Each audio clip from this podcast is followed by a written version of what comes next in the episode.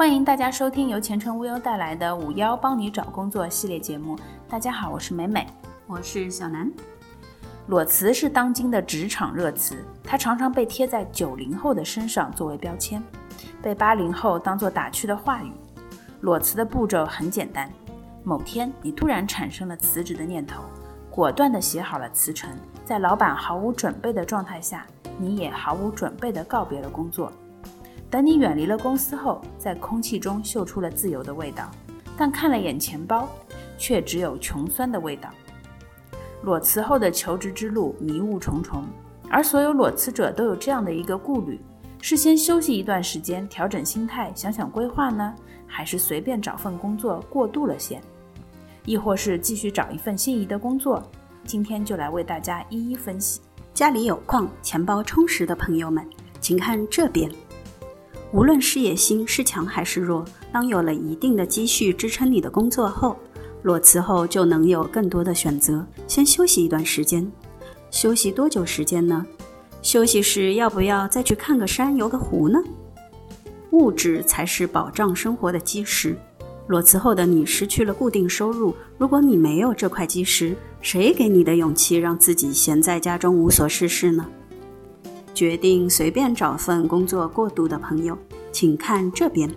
临时找一份工作只是个救急的想法，可以填补空窗期的经济支出，要时刻保持清醒，提醒自己这只是一个过渡。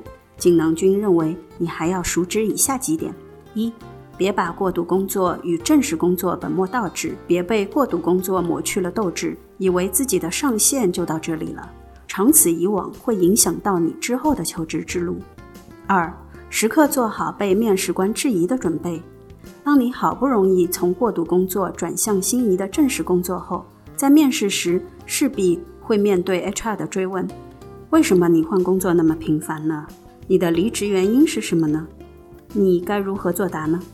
无忧锦囊君对于 HR 询问的离职原因、频繁换工作等等问题，锦囊君希望你站在诚实的基石上回答这些问题。可以适当加以话术来修饰，但切勿撒谎，因为你的社保记录将你的工作行踪暴露无遗。在讲述离职原因时，切勿说上家单位和同事的坏话，这会让 HR 对你产生幼稚、缺乏职业素质的不好的猜测。